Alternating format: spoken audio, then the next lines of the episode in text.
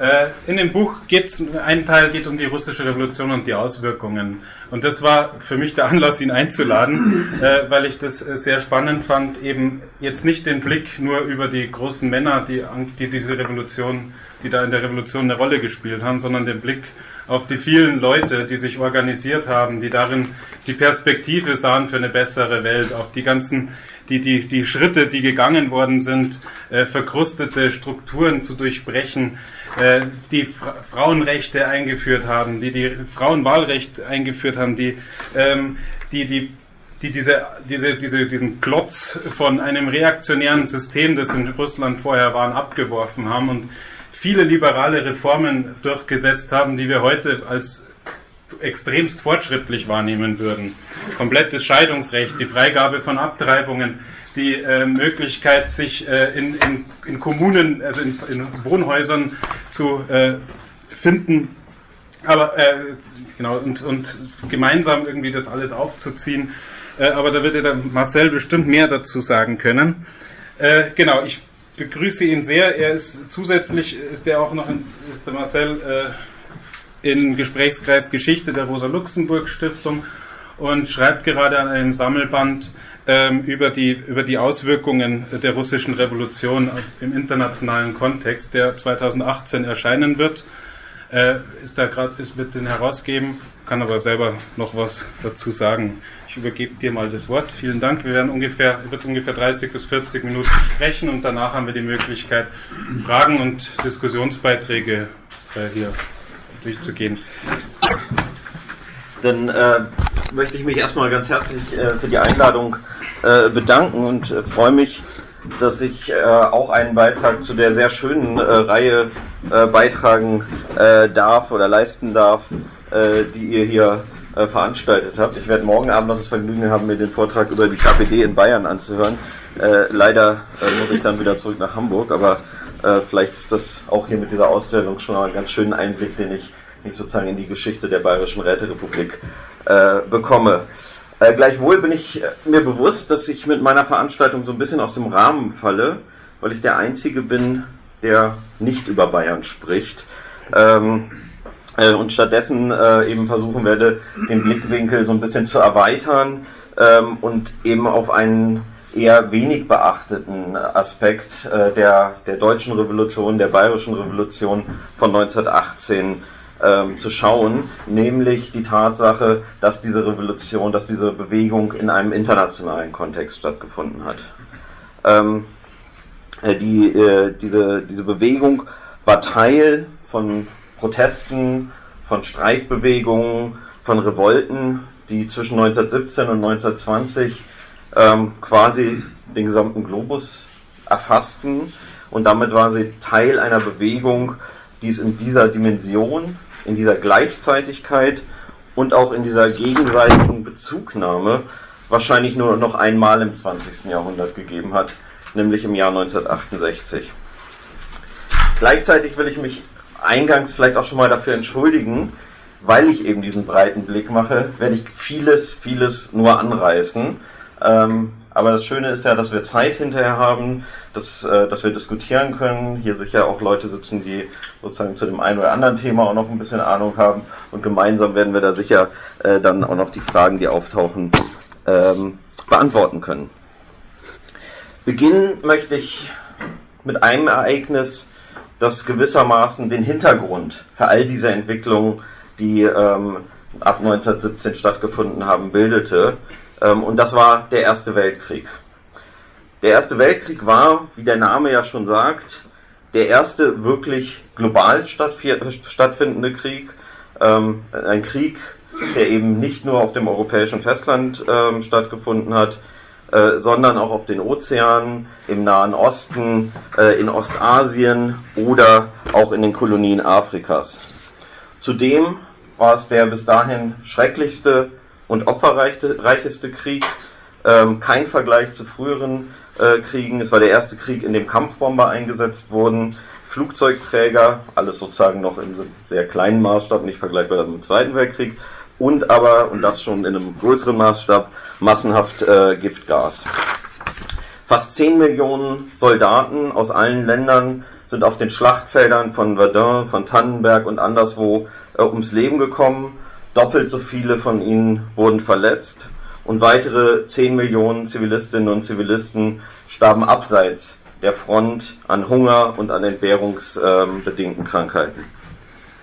Und die Auswirkungen dieses Krieges, das Elend, den Hunger, den Tod, den er mit sich gebracht hat, diese Auswirkungen waren schließlich eben auch der Grund dafür, dass in den Jahren zwischen 1917 und 1920 Millionen Menschen zwischen Moskau und Tokio, zwischen Buenos Aires und Barcelona auf die Straße gingen. Sie haben gegen die schlechte Versorgungslage demonstriert, sie haben Fabriken äh, besetzt, sie haben Arbeiter, Bauern und Soldatenräte äh, gebildet. Und nahezu in ganz Europa mussten die Herrscher, die Herrschaftshäuser sozusagen um ihre Macht äh, bangen. Und äh, exemplarisch für die Angst, die diese Bewegung den Herrschenden in Europa ähm, äh, äh die sie ihnen sozusagen gebracht hat, steht eine Notiz des britischen Premier, Premierministers David Lloyd George vom äh, März 1919, die ich mal kurz vorlesen möchte. Äh, er hat damals geschrieben, Ganz Europa ist vom Geist der Revolution erfüllt. Die Arbeiter sind nicht nur von einem tiefen Gefühl der Unzufriedenheit mit den Lebensbedingungen ergriffen, sondern von Groll und Empörung.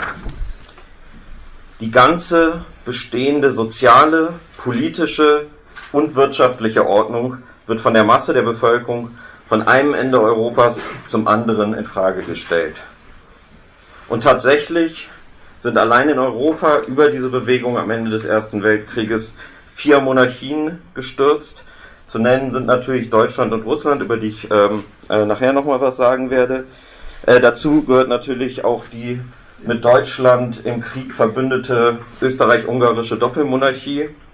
Im November 1918 dankte Kaiser Karl I. nach einem Aufstand ungarischer Soldaten ab der Vielvölkerstaat brach auseinander, slawische Minoritäten rebellierten, gründeten eigene Staaten und äh, im deutschsprachigen Teil Österreichs, also vor allen Dingen in Wien und Oberösterreich, bildeten sich Arbeiterräte. In Ungarn und der slowakischen Stadt Kosice wurden kurzzeitig Räterepubliken ähm, errichtet. Das ist sozusagen das, was allein in Österreich-Ungarn passiert ist. Ähm, zuletzt ging eben auch das Osmanische Reich unter, äh, die türkische Republik entstand und Sultan Mehmed V. musste das Land ver äh, verlassen. Das waren sozusagen die großen Staaten, die den Krieg verloren haben, aber auch in den gegnerischen Entente-Mächten, ähm, die, äh, die sozusagen die Kriegsgewinner waren, äh, gab es in vielen, in vielen Ländern äh, Aufstände und Massenstreiks. In Großbritannien erkämpfte die Arbeiterbewegung den Acht-Stunden-Tag. In der britischen Kolonie Irland tobte ein zwei Jahre währender äh, Befreiungskampf. In Frankreich fanden in den letzten Kriegsjahren immer wieder antimilitaristische Proteste äh, statt, Soldaten rebellierten. Äh, 1919 wurde das Land zudem von einer großen Streikwelle erfasst. Und Italien ähm, schien in den sogenannten zwei roten Jahren 1919 oder 20 ähm, kurz vor der Revolution zu stehen. Im Frühjahr 1920 besetzten beispielsweise eine halbe Million Arbeiter die Fabriken in Norditalien und organisierten selbstständig die Produktion. Bemerkenswert ist in dem Zusammenhang, dass diese Protestbewegung auch die neutralen Staaten äh, des Ersten Weltkrieges erfasste. Das gilt beispielsweise für die Niederlande, äh, wo es Ende Oktober 1918 Arbeiter- und Soldatenunruhen gab. Und selbst in der Schweiz äh, gab es zu dieser Zeit einen Generalstreik, der noch heute als der große Landesstreik äh, äh, erinnert wird. Und auch Spanien erlebte zwischen 1918 und 1920 verschiedene äh, Massenstreiks und Landbesetzungen, äh, weswegen die Geschichtsschreibung äh, von, also diese Zeit als die bolschewistischen Jahre bezeichnet. Arbeiterproteste gab es auch in Ländern, äh, in Industrieländern außerhalb Europas, beispielsweise in den USA, in Kanada und Australien. Derweil wurde Japan von schweren Reisunruhen äh, erfasst und sehr deutlich artikulierten sich die Protestbewegungen auch in Lateinamerika, obwohl Brasilien der einzige Staat war, der direkt ähm, an dem Krieg beteiligt war. In Uruguay erkämpfte beispielsweise eine stark syndikalistisch geprägte Arbeiterbewegung den Acht-Stunden-Tag. Selbiges gelang den Arbeiterinnen und Arbeitern in Peru. Schwere politische Auseinandersetzungen und soziale Proteste gab es zudem in Argentinien, Brasilien, Bolivien und Chile. Und selbst an einigen Kolonien ging die Bewegung nicht vorbei, während die französischen und niederländischen Besitztümer halbwegs ruhig blieben. Auch da gab es äh, Proteste. ähm, wurde das britische Empire regelrecht erschüttert. Im heutigen Irak äh, kam es zu einem Aufstand gegen die Kolonialmacht, bei dem 2000 britische Soldaten getötet wurden. Derweil mündeten im benachbarten, in der benachbarten nordiranischen äh, Provinz Gilan Aufstände 1920 in der Gründung einer Räterepublik äh, der Persischen Sozialistischen Sowjetrepublik. Zudem kam es in Ägypten 1919 zu massiven Demonstrationen und Streiks gegen die britische Kolonialmacht und es kam zum Boykott äh, britischer Produkte. Äh, die Proteste gingen dann weiter bis zum Jahr 1922, äh, wo sie schließlich zur Unabhängigkeit ähm, des Landes von, von den Briten führten. Auch in Indien wehrte sich die Bevölkerung mit Streiks und Hungerunruhen gegen die Unterdrückung des, äh, durch das britische Empire und derweil erlangte Afghanistan 1919 die Unabhängigkeit von den britischen Kolonialmächten. Zudem kam es in China zu einem regelrechten Aufbruch von unten, der einige Jahre später dann mit Verzögerung, also 1925 bis 27, in einer Revolution mündete.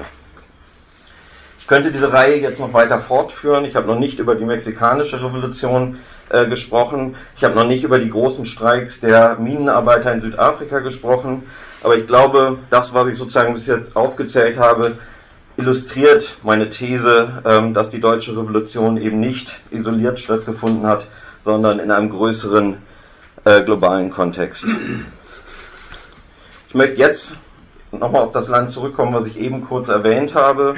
Das Land, wo die Bewegung gewissermaßen ihren Anfang nahm ähm, und das auch gewissermaßen im Zentrum dieser Bewegung stand, nämlich Russland.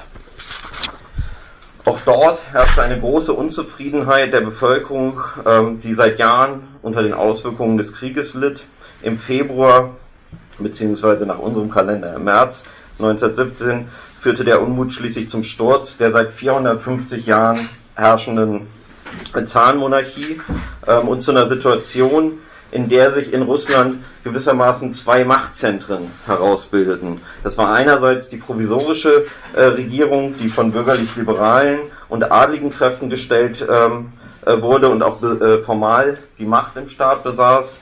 Ähm, doch einflussreicher war sozusagen das andere Machtzentrum, was entstanden war, äh, nämlich die Räte oder Sowjets, wie sie auf Russisch äh, hießen. Die Räte, die sich in der Revolution vielfach in Fabriken, in Stadtbezirken, in Dörfern oder auch zum Teil in Armeeeinheiten äh, gegründet hatten und eben diese, diese jetzt äh, demokratisch kontrollierten. Anders als sozusagen in der provisorischen Regierung äh, dominierten hier die linken Kräfte, das waren die Menschewiki, also die Sozialdemokratie, das waren die Bolschewiki und das waren die äh, Sozialrevolutionäre, eine linke Kraft, die äh, vor allen Dingen in der Bauernschaft äh, verankert war. Ähm, der Zar war jetzt gestürzt im, im Jahr, also im Februar 1917, aber die provisorische Regierung war nicht in der Lage, die dringendsten Probleme des Landes zu lösen. Sie beendete weder den Krieg, noch löste sie die Land- und Versorgungsfrage. Und das führte zu einer weiteren Unzufriedenheit in der Bevölkerung, von der dann hauptsächlich im Laufe des Jahres 1917 die Bolschewiki um Lenin profitierten, da ihre Hauptlosung Land, Brot, Frieden war, wo sie genau diese, diese Fragen mit aufgriffen. Im Oktober 1917 folgte dann, also beziehungsweise November nach unserer Zeitrechnung, ähm, folgte schließlich eine zweite Revolution, in der die liberale äh, Regierung gestürzt wurde und die Sowjets mit den Bolschewiki an der Spitze die Macht äh, im Land übernahmen. Und parallel zu diesen Ereignissen, und das ist, finde ich eigentlich das Entscheidende äh, für, äh, für diesen Zusammenhang, erfasste eben, Max hat das vorhin schon angedeutet, ein enormer gesellschaftlicher Aufbruch das Land. Ich will das sozusagen nur an ein paar Beispielen illustrieren. Russland, das sozusagen in ganz Europa als der Hort der Reaktion, also der reaktionären Kräfte galt, wurde binnen kürzester Zeit äh, gewissermaßen zur freiesten Gesellschaft äh, der Welt. Nachdem Fe im Februar, äh, im Februar 1917 schon das Frauenwahlrecht eingeführt wurde, äh, in einem, also als eines der ersten Länder überhaupt, Finnland war noch ein bisschen früher, äh, die Todesstrafe abgeschafft wurde, ging dann nach dem Oktober die gesellschaftliche Liberalisierung äh, weiter. Max hat das gesagt mit den Frauenrechten. Ähm, also ich will ein paar sozusagen nur aufzählen. Frauen erhielten das Recht, sich scheiden zu lassen. Mutterschaftsurlaub äh, wurde eingeführt. Abtreibungen wurden legalisiert. Uneheliche Kinder wurden mit ehelichen Kindern äh, rechtlich gleichgestellt. Und eine Maßnahme, die sozusagen jetzt wieder eine besondere Aktualität äh, bekommen äh, hat in Russland, die eheliche Gewalt des Mannes äh, wurde abgeschafft. 100 Jahre später ist sie wieder eingeführt worden. Ferner äh, beendete die Regierung äh, die Verfolgung Prostituierter, sie legalisierte die Homosexualität, sie unterzog das, dem Bildungswesen einer radikalen äh, Reform, es gab sozusagen Aufschwung in der Kunst und so, wo ich jetzt überhaupt nicht drauf eingehen will, äh, und nicht zuletzt erhielten alle Bevölkerungsgruppen des Russischen Reichs das Recht auf Selbstbestimmung inklusive des Rechts auf Gründung eines eigenen Staates. Und wie gesagt, diese Liste könnte ich auch noch weiter fortführen. Mir fehlt einfach so ein bisschen die Zeit bei meinem äh, äh, Ritt durch, durch, äh, durch die Welt. Ähm, wichtig ist, ist hier, dass dieser Aufbruch, der Russland erfasste, dieser Aufbruch vom rückständigen Zahnreich hin zu diesen großen Freiheiten, die jetzt gewährt wurden, zahlreiche der Bewegungen, von denen ich eben gesprochen habe, im Ausland ähm, inspirierte. Das ist ein Grund, warum Menschen weltweit damals auf Russland blickten, warum, warum sie fasziniert waren von dem Versuch, eine Gesellschaft jenseits des Kapitalismus aufzubauen, eben jenes Kapitalismus, der in den Jahren zuvor dafür verantwortlich äh, war für den Krieg, den sie erlebt haben. Und ich finde, der britische Historiker Eric Hobsbawm hat ähm, diesen Fakt wunderbar illustriert. Und äh, deswegen will ich einfach mal eine etwas längere äh, Passage, aber ich finde es wert, ähm, äh, zitieren, weil sie schön sozusagen diese Auswirkungen der russischen Revolution aufs Ausland ähm, zeigt. Also, Hobsbawm schreibt, Völker hört die Signale. So beginnt der Refrain der Internationale in Deutsch. Und diese Signale kamen laut und klar aus äh, Moskau und Petrograd. Sie wurden überall dort gehört, wo Arbeiterorganisationen und sozialistische Bewegungen, gleich welcher Ideologie, operierten. Die Tabakarbeiter Kubas, von denen wenige überhaupt wussten, wo Russland lag, gründeten Räte. In Spanien werden die Jahre 1917 bis 1919 noch heute als das bolschewistische Duo äh, bezeichnet, obwohl die regionale Linke dort leidenschaftlich anarchistisch war, politisch also dem entgegengesetzten Lager von Lenin angehörte. Revolutionäre Studentenbewegungen entstanden 1919 in Peking und 1918 im argentinischen Cordoba, von wo sie sich bald über Lateinamerika ausbreiteten und regionale Revolutionsführer und Parteien hervorbringen sollten die Oktoberrevolution prägte auch die größte Massenorganisation Indonesiens, die nationale Befreiungsbewegung Sarikat Islam. Diese Aktion des russischen Volkes, schrieb eine türkische Provinzzeitung, wird eines schönen Tages zur Sonne werden und die ganze Menschheit erleuchten. Im fernen Inneren von Australien feierten hartgesottene und hauptsächlich irisch-katholische Scharfscherer, die ansonsten kein erkennbares Interesse an politischer Theorie zeigten, den Arbeiterstaat der Sowjets. Kurz gesagt, die Oktoberrevolution wurde überall als welterschütterndes Ereignis empfunden. Zitat Ende. Hobsbawm, Zeitalter der Extreme. Doch was wir nicht vergessen dürfen, dieses welterschütternde Ereignis fand in einem Land statt, das wirtschaftlich enorm rückständig war und in dem eigentlich die materiellen Voraussetzungen, eine sozialistische Gesellschaft aufzubauen, überhaupt nicht gegeben waren. Und das ist der Grund, warum die Bolschewiki immer auf das Ausland schauten, also auf diese Bewegung, die im Ausland stattfand, äh, für so wichtig betrachteten, weil sie sozusagen ihre Revolution immer als Teil einer Weltrevolution, einer internationalen Erhebung äh, ansahen, weil sie der Meinung waren, nur mit Hilfe der Arbeiter in anderen industriell weiterentwickelten Ländern würde die russische Revolution überleben können und eine neue Gesellschaft frei von Ausbeutung, von Unterdrückung ähm, aufgebaut werden können. Ähm, Lenin hat das 1918 folgendermaßen ausgedrückt, ich will nochmal zitieren. Es kann kein Zweifel daran bestehen, dass der Endsieg unserer Revolution eine hoffnungslose Sache wäre, wenn sie alleine bliebe, wenn, sie in den anderen Ländern keine, wenn es in den anderen Ländern keine revolutionäre Bewegung gäbe. Unsere Rettung aus all den Schwierigkeiten ist, wie gesagt, die Revolution in ganz Europa. Also es wird sehr klar sozusagen der Blick auf die anderen Länder gerichtet und die Hoffnungen ruhten dabei vor allen Dingen auf einem Land. Und dieses Land war Deutschland. Zum einen, weil Deutschland eben ein hochindustrialisiertes Land zu der damaligen Zeit war, ähm, eines der reicheren oder reichsten Länder der Welt und vor allen Dingen, weil Deutschland über die größte organisierte Arbeiterbewegung ähm, der Welt verfügte und auch deswegen sozusagen die Hoffnungen am größten waren, äh, dass, es, dass es in Deutschland eine erfolgreiche Revolution ähm, geben äh, könnte. Umgekehrt hat tatsächlich auch die deutsche Arbeiterbewegung ähm, die russische Revolution begeistert aufgenommen, vor allen Dingen als sie vom, vom äh, Sturz des Zaren 1917 gehört haben. Ähm, und gleichzeitig war das sozusagen auch ein Punkt, der die Antikriegsbewegung ähm, äh, nochmal befeuert hat. Und es gab schon lange Unzufriedenheit äh, im Land, vor allen Dingen auch wegen der schlechten Lebensmittelversorgung, auch wegen der Tatsache, dass zahlreiche soziale Rechte, die im Kaiserreich erkämpft wurden, in der Zeit des Burgfriedens wieder zurückgenommen wurden oder eingeschränkt wurden. Und als dann der Petrograder Sowjet die Losung Friede ohne Annexionen und Kontributionen ausgab, ähm, äh, stieß diese Losung in allen Strömungen der Arbeiterbewegung auf breite Zustimmung.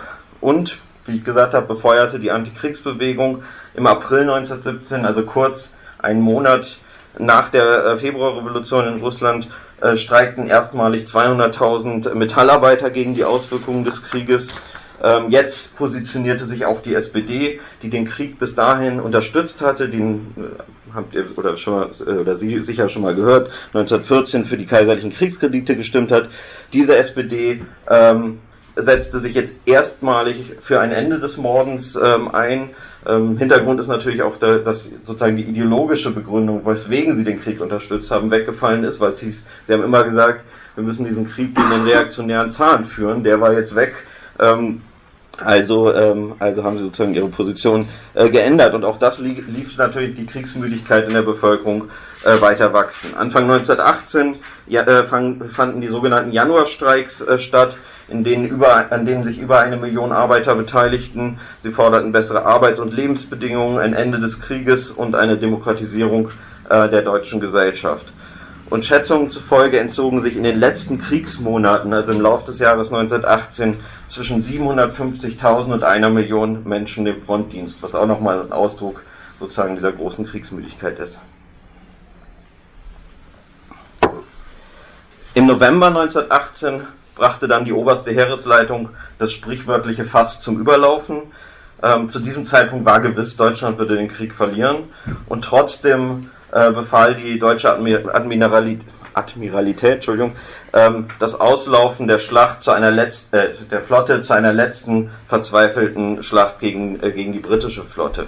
Also es war eigentlich der Befehl zu einem Selbstmordkommando und das war auch den Matrosen der in Wilhelmshaven liegenden äh, Hochseeflotte klar.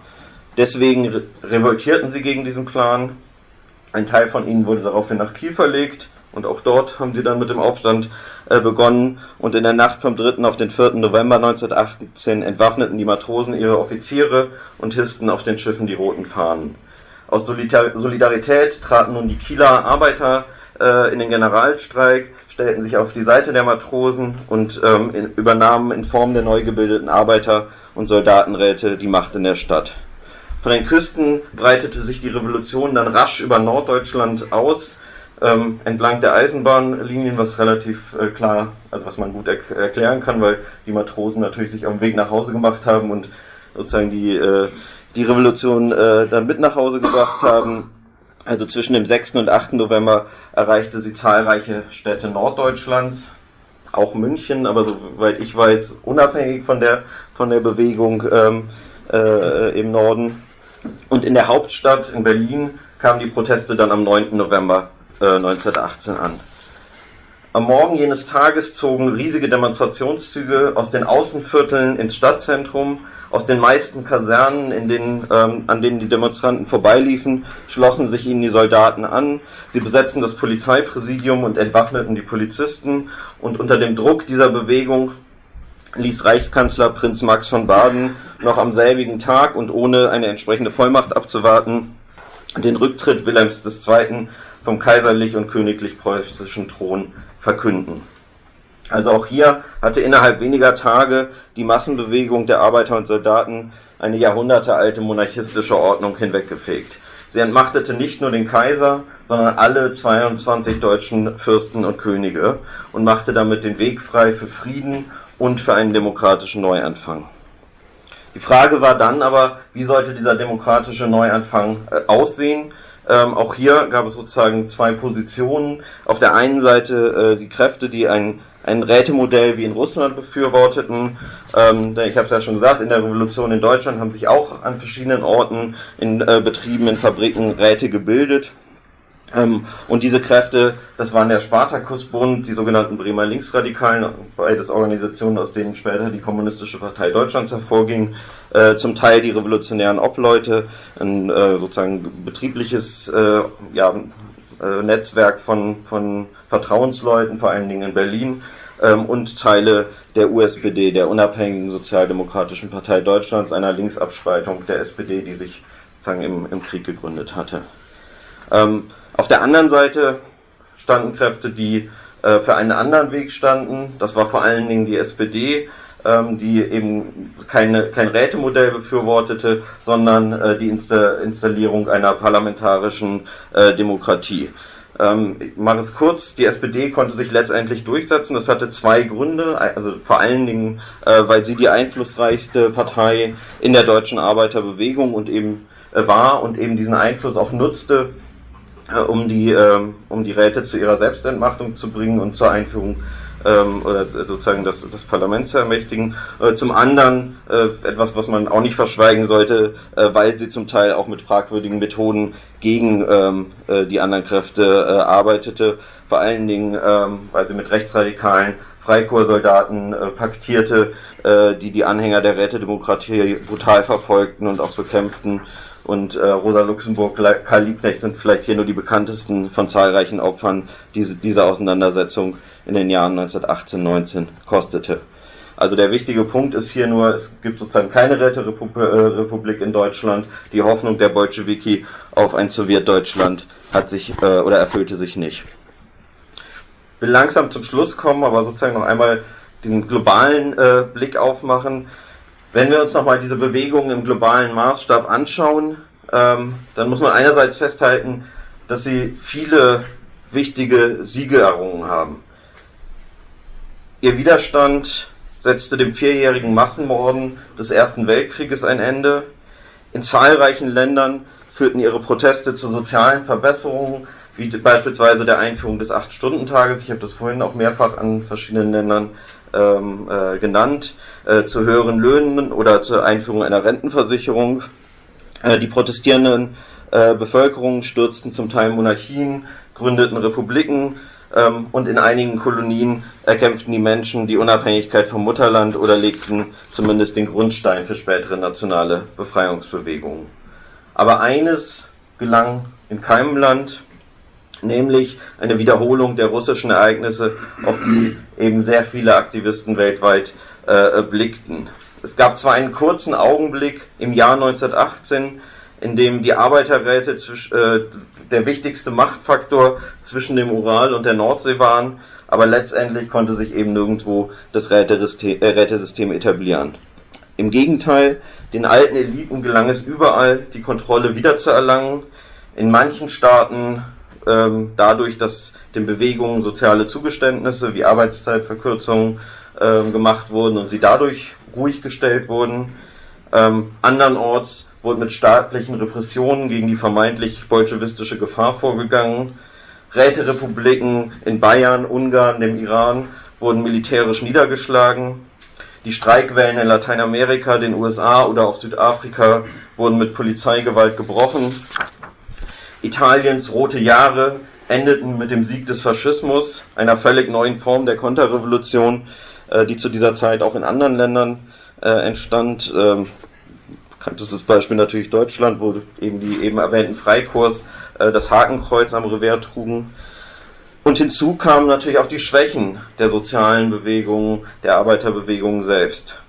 Ähm, außerhalb Russlands entwickelten sich die Räte als demokratische Herrschaftsorgane nur marginal. Ähm, und die traditionellen Organisationen der Arbeiterbewegung ähm, stellten in den seltensten Fällen eine wirkliche Gegenmacht zum Staatsapparat dar. Im Gegenteil, in vielen Ländern ähm, unterstützten sie den unterstützten sie den Staat, also sozialdemokratische Parteien. Und interessant ist in diesem Zusammenhang die sehr unterschiedliche nationale Entwicklung, die diese Parteien durchgemacht haben. Während also es in, beispielsweise in Deutschland schon sehr früh zu einer Spaltung der Sozialdemokratie kam, ich habe das angedeutet, während des Weltkrieges in SPD und USPD, ähm, fingen andere sozialistische Parteien in anderen Ländern die Radikalisierung ihrer Mitglieder durch moderate Linkswenden ein und wieder andere sozialdemokratische Parteien, etwa in Frankreich oder Italien, radikalisierten sich über den Krieg äh, so weit, dass sie äh, später zum Teil ganz oder zum großen Teil äh, sich der kommunistischen Internationale anschlossen.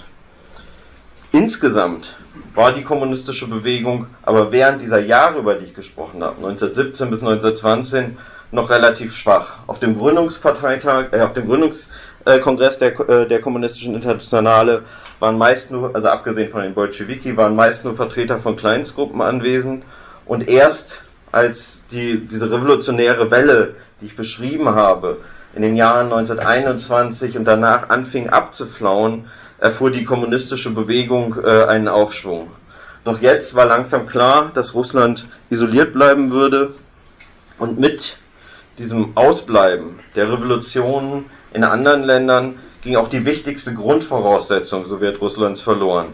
Also es markierte gewissermaßen den Anfang vom Ende des russischen Sozialismus.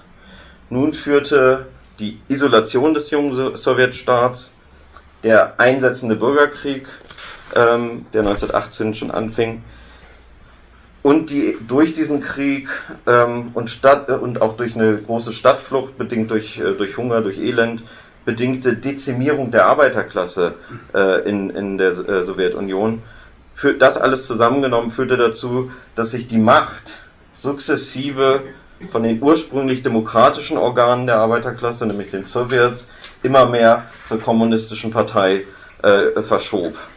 Und gleichzeitig, oder nicht gleichzeitig, ein bisschen später, aber dann im Laufe der 20er Jahre, verschob sich innerhalb der Fraktionsauseinandersetzungen in dieser Partei äh, das Gewicht immer weiter zugunsten der Stalin-Fraktion, bis diese schließlich Ende der 20er Jahre jegliche Konkurrenz in der Partei ausgeschaltet hatte und ihre Macht gesichert hatte. Unter Stalin wurde der Sozialismus gewissermaßen jetzt in sein Gegenteilverkehr es, äh, verkehrt. Es etablierte sich ein diktatorisches Einparteiensystem. Ähm, nahezu alle Errungenschaften aus der Revolutionszeit wurden spätestens in den 30er Jahren zurückgenommen. Also gerade was Frauenrechte und so angeht, Homosexualität wurde wieder verboten und so weiter und so fort. Und Zehntausende Kommunistinnen und Kommunisten wurden politisch verfolgt. Doch, und das sozusagen zum Ende, letztendlich konnte der Stalinismus nur siegen, weil die europäischen äh, Arbeiterinnen und Arbeiter zuvor verloren hatten. Vielen Dank.